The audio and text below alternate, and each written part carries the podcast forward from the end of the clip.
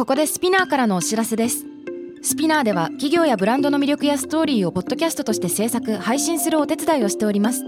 ポッドキャストを通してお客様とのタッチポイントの創出とエンゲージメントを向上させてみませんか？お問い合わせは概要欄の URL かスピナー .com の SPINEAR Branded Podcast からお願いします。 SPINEAR.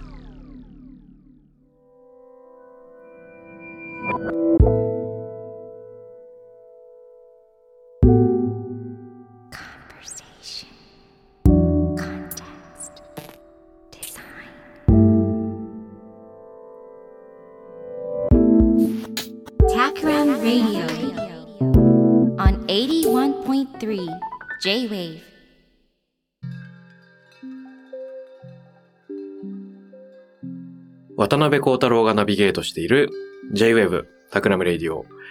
今回のゲストは先週に続いて Livhub 編集部編集長飯塚彩子さんです。よろしくお願いしまよろしくお願いします。す。いやいや、先週ね、あのーいろいろ旅、まあサステナブルエシカルなその旅、世界の統計からうん、これまでの記事から、まあいろいろご一緒にお話ししましたけど、うん。どうですか？なんか振り返ってみて、話してみた体感、どんな印象が 残っているかみたい そうですね。やっぱりでも印象に残ってるのは、こう、旅だったり旅行うん。の瞬間だけでうん。旅が終わらずな。に、ー。その先まで続いていくものだといいよねっていう話は結構印象に残っていて、うん。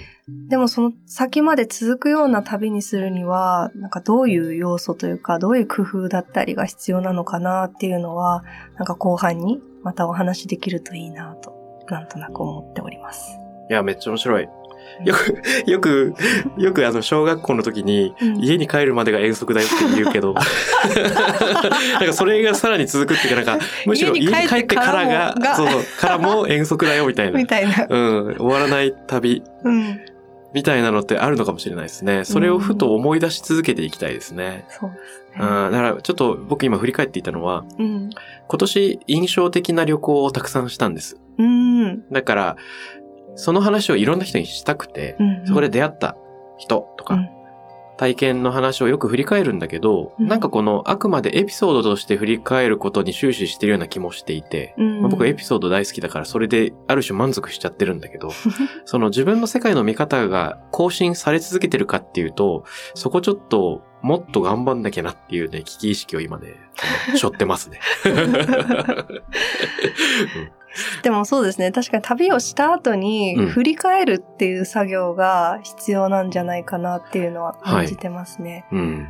私は特にまあ仕事柄旅をした後に、こう記事を書くっていうことをするので、はい体験したものを記事にしようとすると言語化しなくてはいけないですよね。何がに気づいたのかとか、何が面白かったのかとか。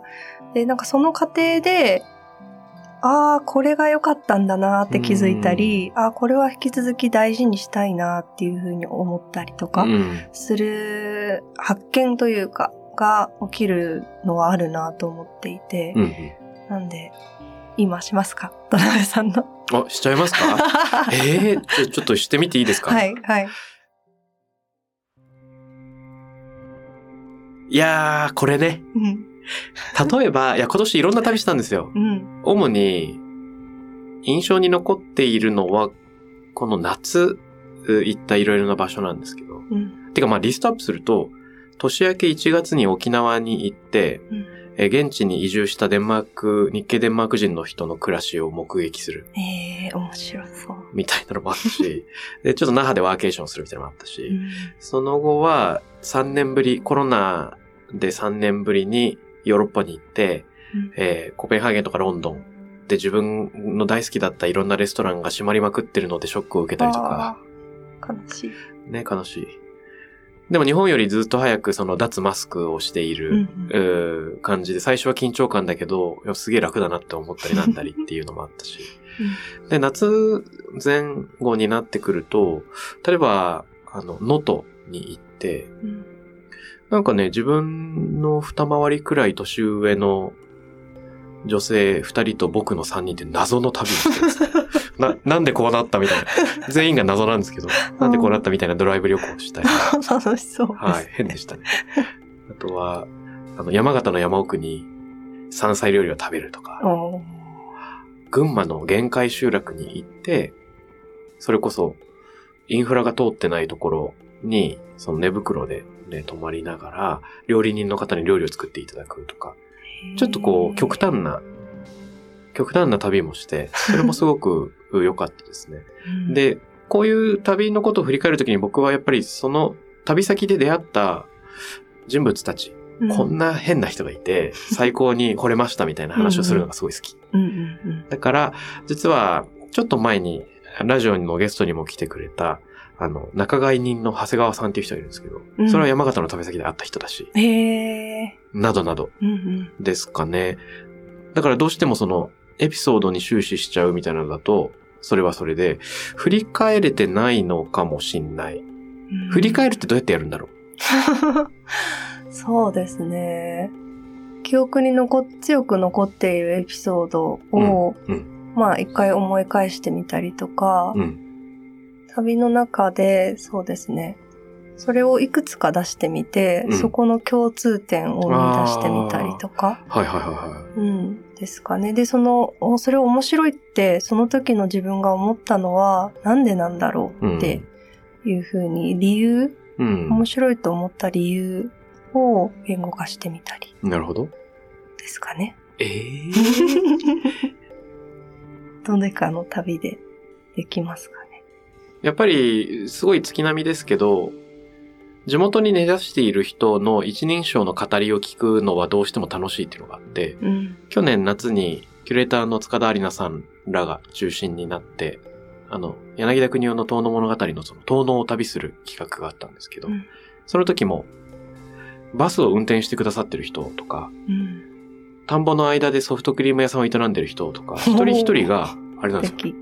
遠野物語に出て、遠野物語の特徴ってただの昔話じゃなくて、うん。なんとかっていう集落のなんとかさんの話っていう、なんか人物が特定されてるんですけど、うんそこに出てくる特定の人物のその孫、お孫さんですとか、うん。あのうん物語の延長を今旅しているんだっていうリアリティがすごかったんですよね。なるほど。だからなんかバスの運転手さんが実はあの章のこの人、この村のこの人のうん。なんか末裔ですとか、うんうん。ソフトクリーム屋さんが。うんでその、あの、旅、なんだろう、自分は昔をここに AR しながら街を歩いてるんだけど、うんそれが今だった、みたいな、その時空がギュッと過去と現在が出会っちゃうみたいなの。は、そこの場所にリアルな人が、生活者がいるからで。うんうん。だから、生活者の人に直接触れられることの喜びっていうのは、当然ローカルのものに出会いに行ってるんだけどみんな。うん。それを超えて、記憶のリレーみたいなものを一人称でなんかヒリヒリ感じる？うん。これってあらゆる旅の中で特徴なのかなと思いました。うん。例えば限界集落に行った時も、農家の方に話を聞くとか、地元の学校の元校長、教頭先生に、のとこ訪ねて行って、昔語りを聞く。3時間。しかも昔語りが出てこないんですよ。なんか自分の昔話になっちゃって。いつまで経ってもね、なんか、なんか僕の若い頃はの話になっちゃって、いや、もうちょっと、あの、交渉伝承聞きたいみたいな。それもまたいい思い出なんですけどね。そういうトラブルも含めて楽しいですけどね。うんうんうんなんかその、すごい普通の話になっちゃうけど、ギリギリなんかの差分があるそこには。なんかローカルの人と出会うっていうことの一歩先にある、うん。うん。なんかその、い今と昔のリレーを垣間見る。うん。で、もしかしたら結局会うから結局自分と相手も何かを交換してしまっていて、うん。その物語に自分も影響を受ける。もしかしたら相手にも微妙に影響を与えちゃってるのかもしれないっていう意識うん。みたいなのって、小さな出来事だけど、大きななんかを見出しちゃいますね、意味を。うん。意味が宿ることに、やっぱり喜びを感じるっていうことなんですかね。本の中にあるただの物語だったはずのものが、うん自分がそこに行くことによって、うん自分とのつながりが生まれて、うん、自分がそこに今、その瞬間に行かなかったらうん、見えないものを見て、そこに意味が宿ってくる。自分にしかない意味が宿ってくる。みたいなところが好き。なんですかね。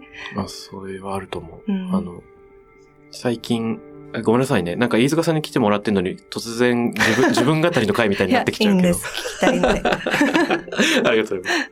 最近、社会人向けのフライヤーっていう場所でやってる学びのワークショップ、表現者だと自分のことを思い切れてない人うん。と一緒に、表現に足を一歩踏み出そうっていうものづくりのワークショップみたいなのをよくやってるんですけど、うんうん。そこで、僕自身がある種、その、みんなに、まあ、みんなを応援しながら自分自身を鼓舞している考え方があって、うん。例えば、わかんないけど、油絵を描こうって思い立った人がいて、うん。でも、いくら描いても、大人になって初めて油絵ってうまくななれるんだっけとか、いくらでも上手い人がいるのに描く意味があるんだっけっていうふうに、ブレーキを踏んじゃう心って起こると思うんですよ。うんで、えっと、それは多分そうで、うまくなりきらないかもしれないが、必ずしもうまくなることだけが目的でもなくて、自分自身がやってみるっていうことの中に、多分、あの、価値があるんですよね。うんで、全く旅行が同じ意味を持ってると思っていて、うんその、長野の限界集落に行ったことがある人は多分たくさんいる。うんうんうん。群馬か。だから、でも先に行ったことがあるから旅をしない理由にはならなくて、うん。自分自身が行って自分がどう思うかっていうこと自体が楽しみでいくわけなので、うん。それは他人と比べるとかっていうのだけでは語りきれない一人称ならではの、うん。あの、やってみなきゃしょうがないみたいなのがあるはずで、それはものづくりと旅に共通してる部分なんじゃないかなって個人的に思ってるんですよね。ほど。確かに確かに。ものづくりも旅も、そうですね。うん。自分、それぞれにしかできないものだし、そうそうそう。初めてのタイミングが遅かろうが早かろうが、うん。そこで出てくる、作られるものとか、見るもの、感じるものっていうのに、うん、優劣はないというか、そうなんも素晴らしいというか。なんか、人がやってるからやらないってなりがちなんだけど、うん。人がやってるから自分もやってみたい。うん。で、その時に多分何かが変わってくる。うん。その他の人がやったことと変わってくるし、自分自身のな中で何かが変わってくるっていうものをこそ探しに行くのかなと思うと、うん。その、さっき飯塚さんが言語化してくださったポイント、自分にしかない意味が宿るみたいなところこそ、あの、大事なテーマになりそうだなと思いました。あーそれですね。そうですよね。まあ、なんか一見当たり前のこと言ってんだけど、当たり前のことだけど、ね、ものづくりと重ねてみたときに、うん。まさにその、作ることも一個のジャーニーであるというか、うんううん。ん。だからそれで言うと旅もものづくりであるっていう逆の発テーゼもなるほど。考えてみると面白いのかなるもしれない。ほど。それは面白いですね。うん。あの、今、いつの間にか、うっかり乗せられて喋っちゃったんですけど、気持ちよく。逆に、あの、飯塚さん自身の個人的な旅の記憶みはいたいなのも伺ってみたくて、はい。い、かがでしょうか？あの、今までで印象に残ってる旅をきっかけに、はい。いろいろそこの振り返りを伺えたらと思うんですが。ありがとうございます。ちょっと長いかもしれないですけど、いろいろ話したいことがあって。喜んで。はい。なんか、今の自分をこう形成するきっかけに本当に今までつながるような旅が、まあ、3つ大きくあるなと思っていて、うん。一つ目が、あの、幼い頃から両親の海好きの影響もあって、うん国内といえば沖縄、うん。海外といえばハワイ一択みたいなうん旅の。スタイルだったんですね。うん。なんでヨーロッパに行こうみたいなことにもなったことがないしアジアに行こうもなったことがないっていうなんかかなり、これみたいな旅の仕方をしてたんですけど、うん。その影響もあって自分一人で旅するようになったりとか、友達と旅するような年齢になってからも、うん。社会人3年目ぐらいまでは国内沖縄、海外ハワイっていう自分自身もそういう旅の選択をずっとしていて、うん。でも、今思うとなんかその経験が今サステナブルな仕事がしたいっていうふうに思うような、うん。根っこの部分の自然が大好きみたいな、うん。太陽とか空とか海がものすごく好きで、うん。自然からはパワーがもらえるってことを、あの、もうなんか心から知ってるみたいなこと、経験を作ってるなっていうのはすごい思っていて、うん。なんで両親にも感謝ですし、ハワイは引き続き大好きだなというのが一個。え、待って待って。面白い。いや、これいろんな突っ込みどころあると思いますよ。そうですかうんうん。例えばね、うん。いやいや、それ超面白いんですけど、あの、沖縄とハワイに行き続けて、もちろんそれが好きだったと思うんですけど、うん社会人にな、大学生とか社会人とか旅行しようと思った時に、うん。じゃあ友達と行こうよとか、なんかなった時に、うんいや、別のとこも行きたいんだけどってなんかなるし、うん。なるような気がするし、はい自分自身も、いや、ちょっと他のとこ行ってみようかなって思っても不思議じゃないのに、社会人3年目までそれをのパターンを守り続けたってなんてなんだろうっていう。うんめちゃくちゃ好きだったからだと思いますね。もうハワイの雑誌が出れば全部買うぐらい。あ、そんな好きなんですそのぐらい好きで、その当時までは。うんうんもう仕事のストレスがすごい溜まっても、うんハワイの雑誌が目の前に一冊あれば生きていけるみたいな感じで、あ、来、この何月にはハワイに行けるから、あの、頑張る、みたいな感じで、あと30日ハワイまで、あと29日ハワイまで、あと28日ハワイまでって数えながら生きてたぐらい、そうですか。すっごい好きですね。すんごい好きでしたね。好きですね、今も。それ、つまりもう、いつ突然ハワイの観光ガイドにもなれるくらいですね、それは。でも案内はできると思います。できますか、うんすごい友達にもハワイ行くん、ハワイ行くんだってなったら、おすすめを聞かれる役割あ、そうなんだ。にはなってました。すごい。じゃあ、あれですか、他の人が他の場所行こうって言っても、もう、あの、布教して、不況、そうです。うんハハワイがいいよ、ハワイがいいよ。よ。結果ハワイになる。なるほどですね。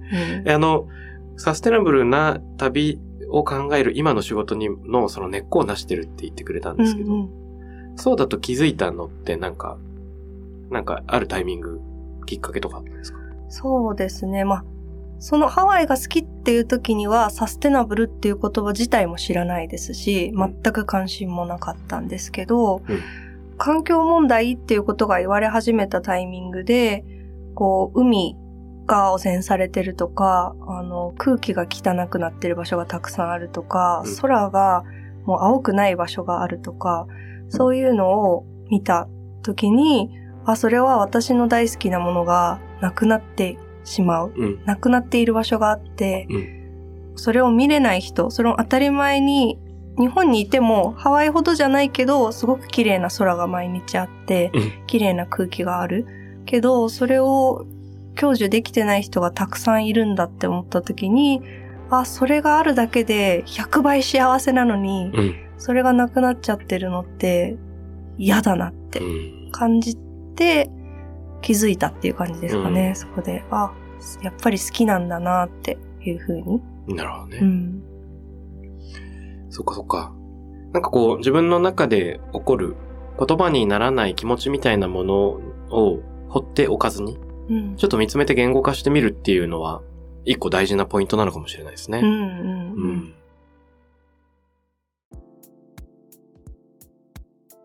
るほど。それが一つ目。一つ目、そうです。はい。二つ目が、そこから変革が起きるんですけど、踏む。社会人3年目で、うんあの、当時広告代理店に勤めてたんですけど、うんその仕事でシンガポールに転勤になるんですね。うん。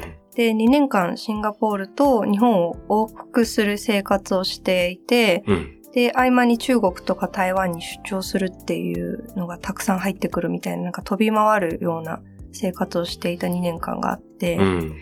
で、そのなんか大きな旅みたいな暮らしみたいな2年が結構私自身を180度くらい別の人間に変えて、それまでシンガポールって一回し修学旅行で行ったことがあったんですけど、はい。ものすごいつまんなかったんですよね。うん。私の記憶の中では、ご飯も美味しくないし、うんマーライオンしかいないし、何も面白くない。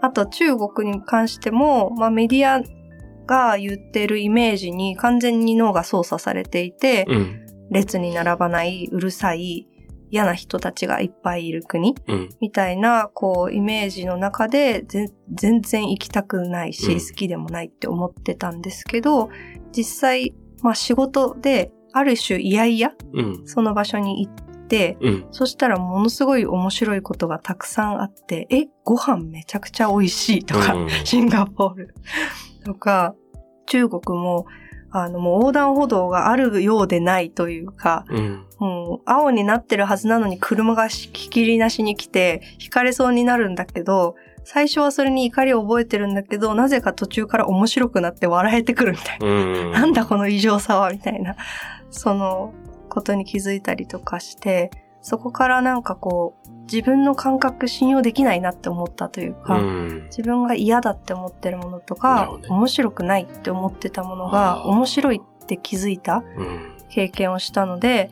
あ、じゃあ、今までハワイ以外世界じゃないぐらいの気持ちでいたのが、うん。もっともっといろんなところを見てみたいって思えるようになったんですよね。なんでヨーロッパからヨーロッパも行きたいとか、アジアも行きたい、もっと行きたいとかっていうふうに思うようになって、うん。こう、かつ勉強するようになりました、そこから。なんかその、英語ももちろんですけど、はい。日本ってどういう国なんだろう？文化ってどうなってて、歴史はどういう風になってるんだろうとか、うん。世界のことも勉強したし、うんあと読む本のジャンルとかも一気に増えたんですよね。うん。それまではなんか自分が好きなジャンルのものしか読まなかったけど、はい。本屋に行って、読みたいって思うものがどんどん増えていった？うん。それってやっぱりその、えっ、と、シンガポールとか中国をきっかけにして広がっていく広がってい本ということ？どうだったんだろう？なんかまあ少しずつ少しずつ広がっていって、うん。最初は本当に日本の文化みたいなところから始まって、シンガポールでできた友達に日本のことを聞かれる、うん。宗教のこととか、全く話せない自分がいて、はいはいはい。あ宗教のことを調べたりとか、うん。えっ、と、日本文化のことを調べたりとか、で、そこから世界の歴史について日本が他の国に対して今まで何をしてきたんだろうっていうのを勉強しなきゃって思って、歴史のことを勉強したりとか、うんうん。うーん、そうですね。そこからはなんか、その後ぐらいから、もう、なんでしょう。そこからのきっかけもなんかわかんないですけど、うんどんどんどんどん、いろんなジャンルの本を読むようになっていったっていう。なるほど。あ、これは転機ですね。そうなんですよね。なんかこう、自分自身にずっとベクトルが向いてた。うん。自分は何がしたいんだろうとか。自分は何者なんだろうみたいなことをずっと自分だけのことを考えてたんですけど、うん。それが社会にバッてその経験を経て向いたんですよね。うん自分じゃなくて、社会はどういう場所なんだろうとか、自分がいる場所はどういうところなんだろうとか、うん。そっちに向くきっかけになって、それですごい生きやすくなったというか、自分は何者なんだなんていくら考えてもわからなくうん、なるほどていい。し、少しずつ日々作っていくしかないものうん。なんだなっていうことにも気づいた。なるほど。うん。面白い。っていう。旅みたいな、暮らしみたいな、その間の生活っていう風に表現してたんですけど、うんうんうんそれってどういうこと？行ったり来たり行ったり来たりみたいなことがあって、なので、ずっとその場所に住んでいるわけではなくて、うんうん。1ヶ月いて、3 2ヶ月帰ってきてとかっていう風になるはいと、比較がしやすくなるみたいなのはあったかもしれないですね。中国で見たものが日常になる前に、非日常なまま日本に戻ってきて、あ、やっぱあれはおかしかったなって思ったりうん。とか、うんあれ面白かったなって思ったりとか、それを繰り返したっていう経験、繰り返してたっていうのがまあ旅っていうよりも、旅のような暮らしうん。みたいな、こうなかなかない経験かもしれないですけど。面白いうん。なんか僕だったらうっかりモードを切り替えるっていう風になっちゃいがちな気もしたんですけど、うん。その何回も往復することの意味っていうのは、なんかそこでしか得られないいろんな目線ありそうですね、確かに。うん、うん、うん。そうですね。そっかそっか。そして三つ目は？まあ、三つ目はですね、そのシンガポールの後にインドネシアのジャカルタという首都に2年間住んでいて、うん。で、そこから、そこも、まあ、ずっと住んでいたというよりかは、定期的に半年に1回ぐらいは日本に帰ってきてたんですけど、うんうんうん。帰ってくるたびに、あの、本当に歩道を歩けるって素晴らしいとか、あの、歩道がないので、ほぼなんかガタガタの、うん道路と歩道ほぼ一体みたいな感じなんですよね。なるほど。なんで、そのありありがたさとか、本当それこそ空が青いことうん。とか空気が綺麗なことのありがたさとか、水道から出る水がそのまま飲めるありがたさとか、コンビニとスーパーのありえなさみたいな。ないですからね。あんななんか食べたいものが食べたい時に食べたい瞬間にあんなバラエティ豊かにあるってありえないんですよね。なんでその帰ってきたらもうとにかくコンビニに行って食べたいものを カゴに入れまくるみたいなああ、そうなんだ。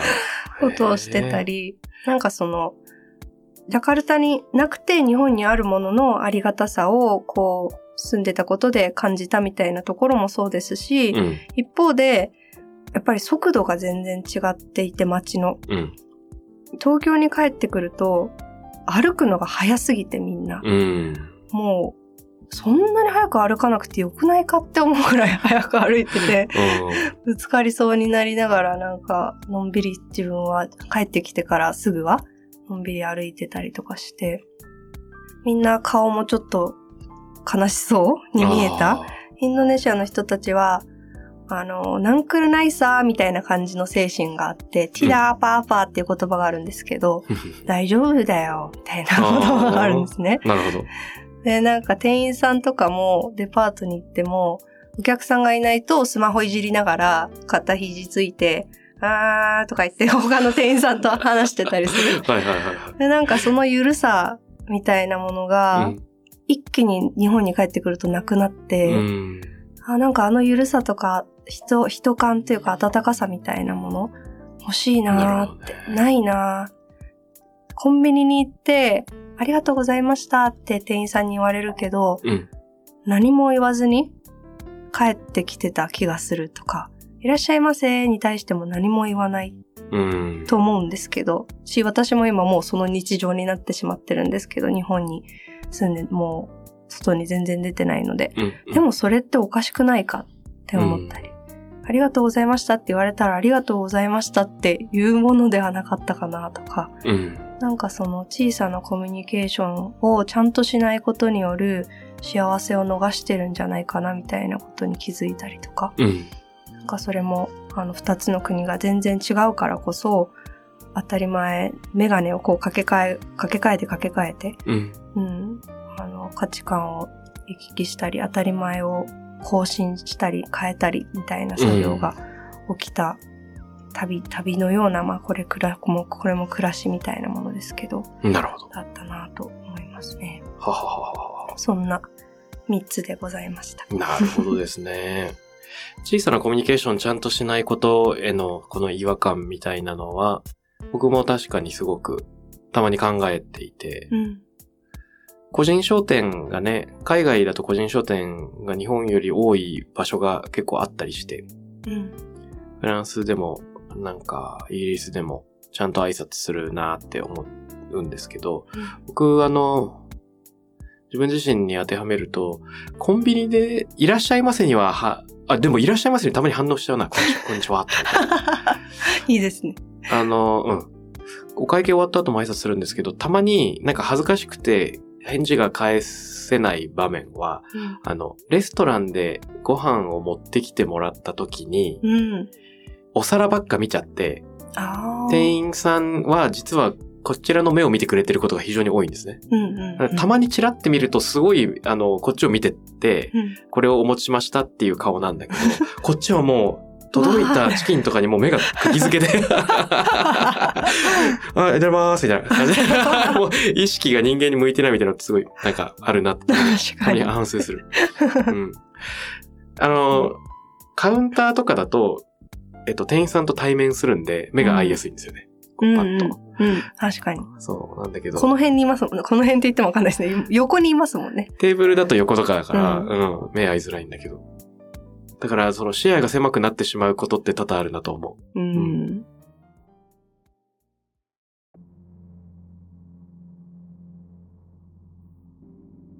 そっかそっか、ジャカルタね。じゃあ、海外経験もいろいろ、シンガポールもあれば、そうですね。あるんですうんね。うんなるほど。やっぱり自分、知らないうちに自分が違うモードに切り替わっていて、うん。行ったり来たりすると、同じ場所が同じく見えなくなってしまうっていうことがあるんですよね、多分。うんうんうん、東京が、今までの自然だった東京が実は自然じゃなくなって見えてくるっていうようなことだね。ううんん。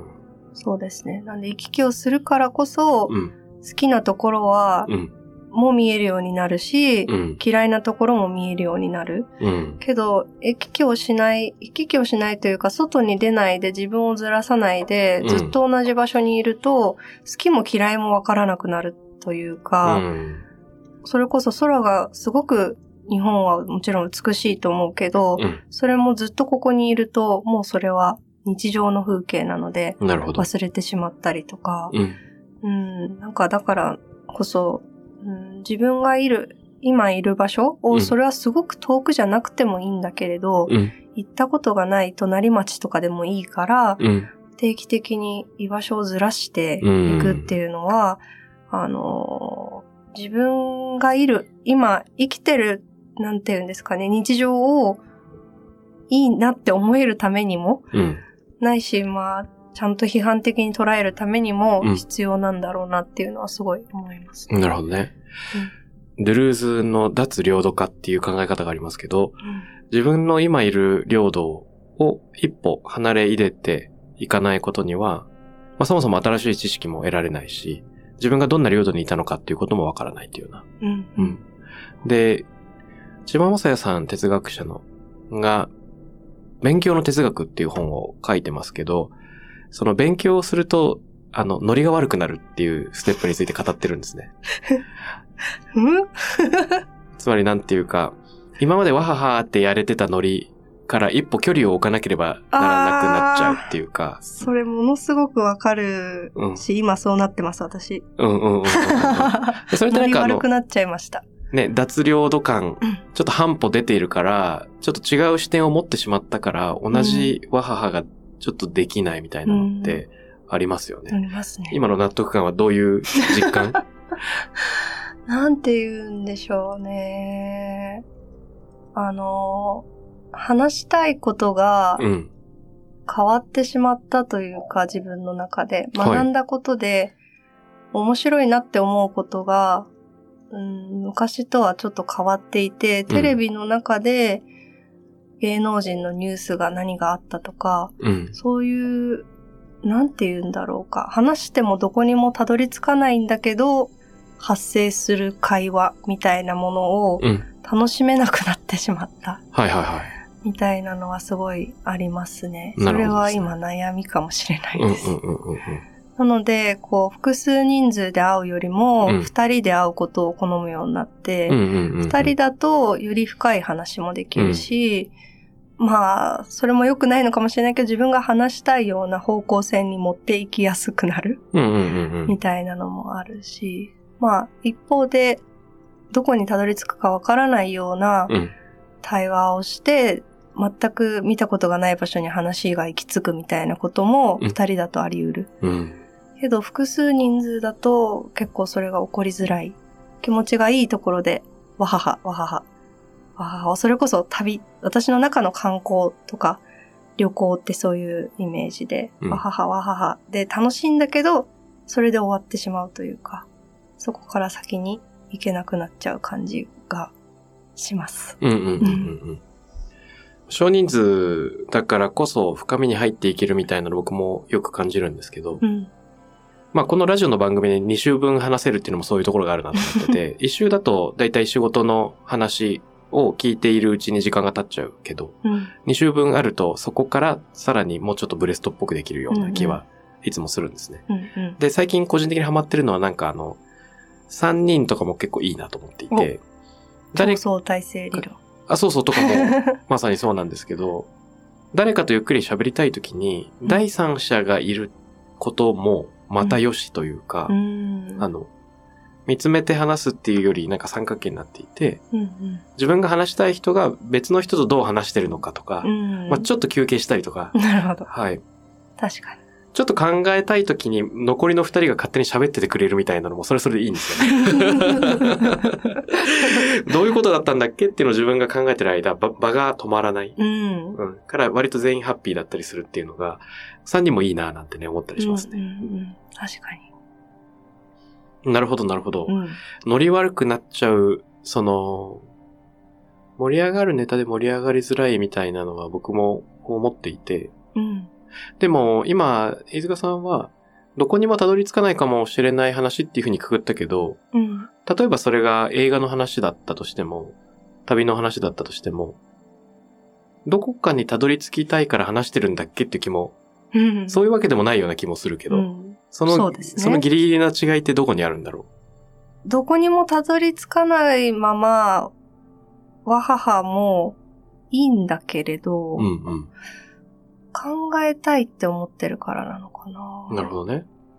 思考を深めたい、もっと自分を知りたい、もっとその相手を知りたい、もっと社会を知りたいみたいなことが根源の欲求として多分もう、さっきみたいな旅をしたことで生まれてしまっていて、だからこそ、旅のような 会話を求めてしまってるのかもしれないですね。うん。なるほどね。うん。何か気づきがあるといいなとか、うん。求めすぎなんだと思うんですけど、何か発見が欲しいなとか。って思ってしまう。それは、もしかすると子供が生まれた後からより強くなったかなと思っていて、ほうほうほうほう。その、やっぱり自由に自分の時間として使える時間が減るんですよね、格段に。うんうん。でだからこそ自分の時間を何に使うかっていうのにすごく慎重になるわけで、うん。でその貴重な時間の中で何をしたいかっていうことを考えたときに、その自分の中にある欲求うん。を満たしてくれるような話ができる人うん。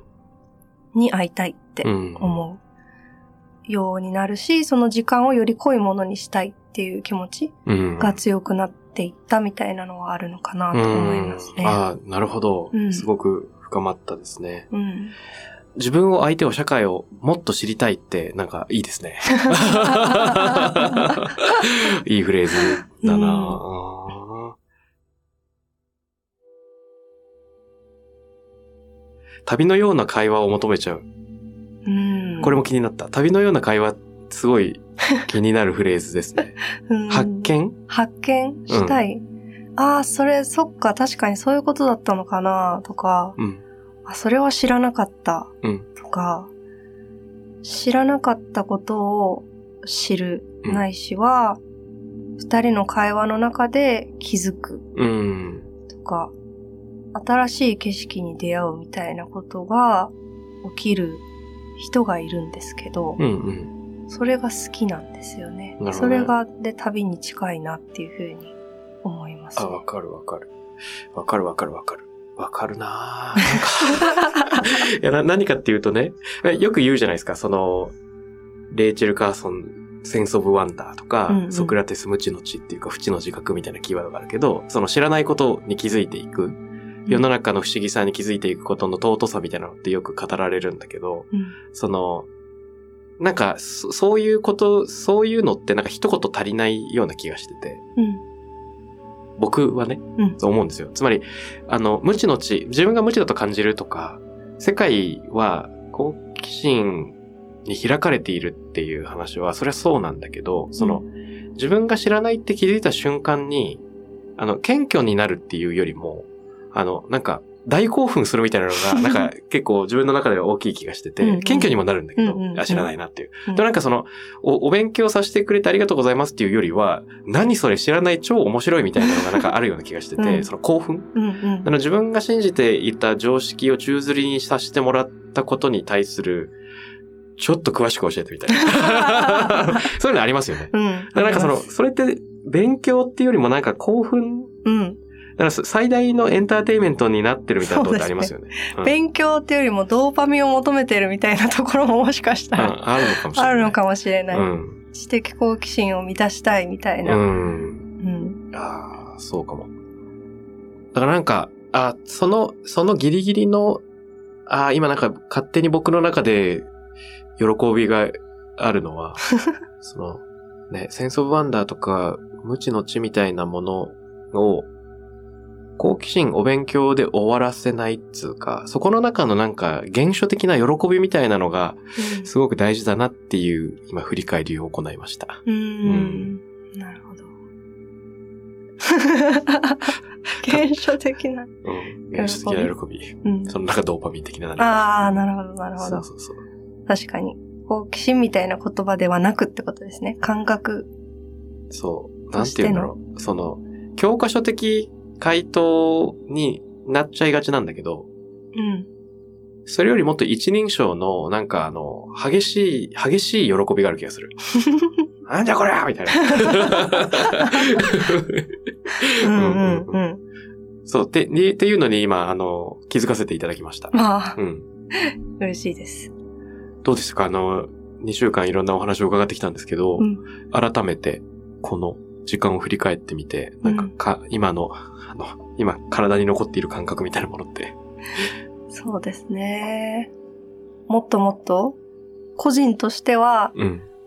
見える世界とか、うん、そうですね。自分に見える世界をもっと広げていきたいなっていうのは、すごい感じました。改めて。うん。それは、旅っていうものを通してでもあると思うし、うん。旅は、あの、物理的に距離を移動して、どこかに行くっていうことだけじゃなくても、本を読むことだったり、うん。うん。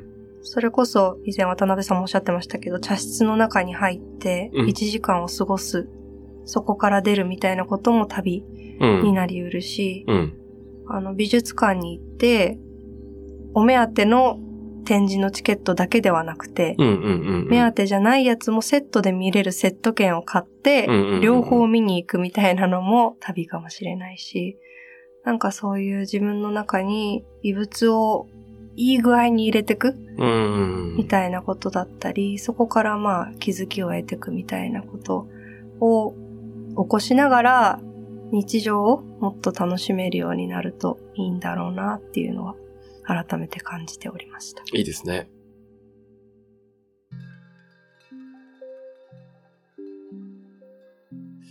今めちゃくちゃいい話をしてもらった中で変な例えにしちゃうんですけど、あの、ベッドで同じ姿勢で寝てると床ずれを起こすから、ちょっとずつ動くのが大事で。ち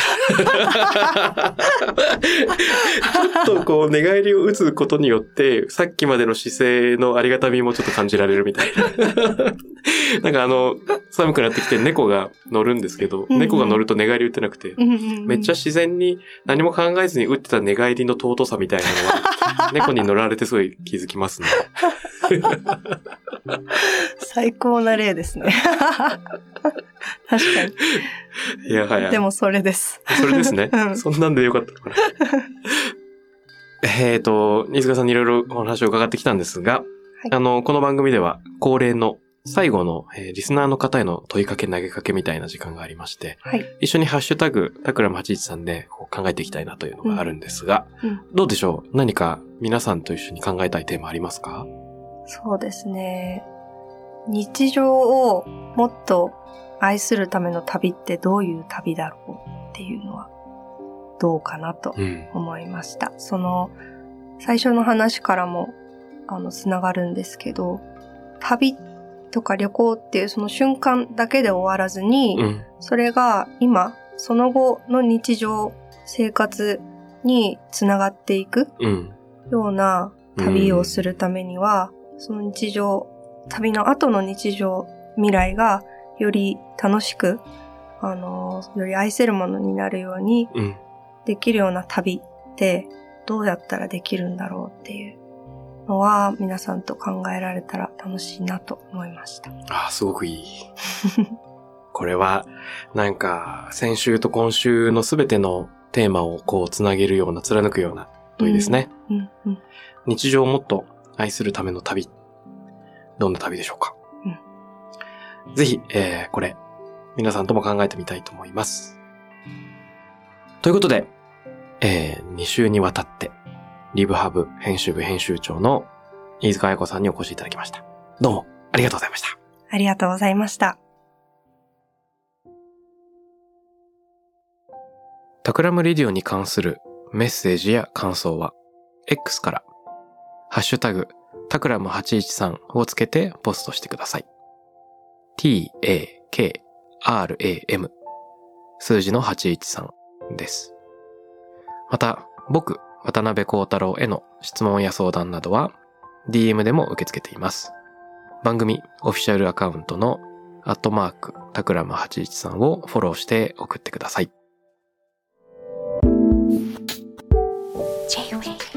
J-WAVE.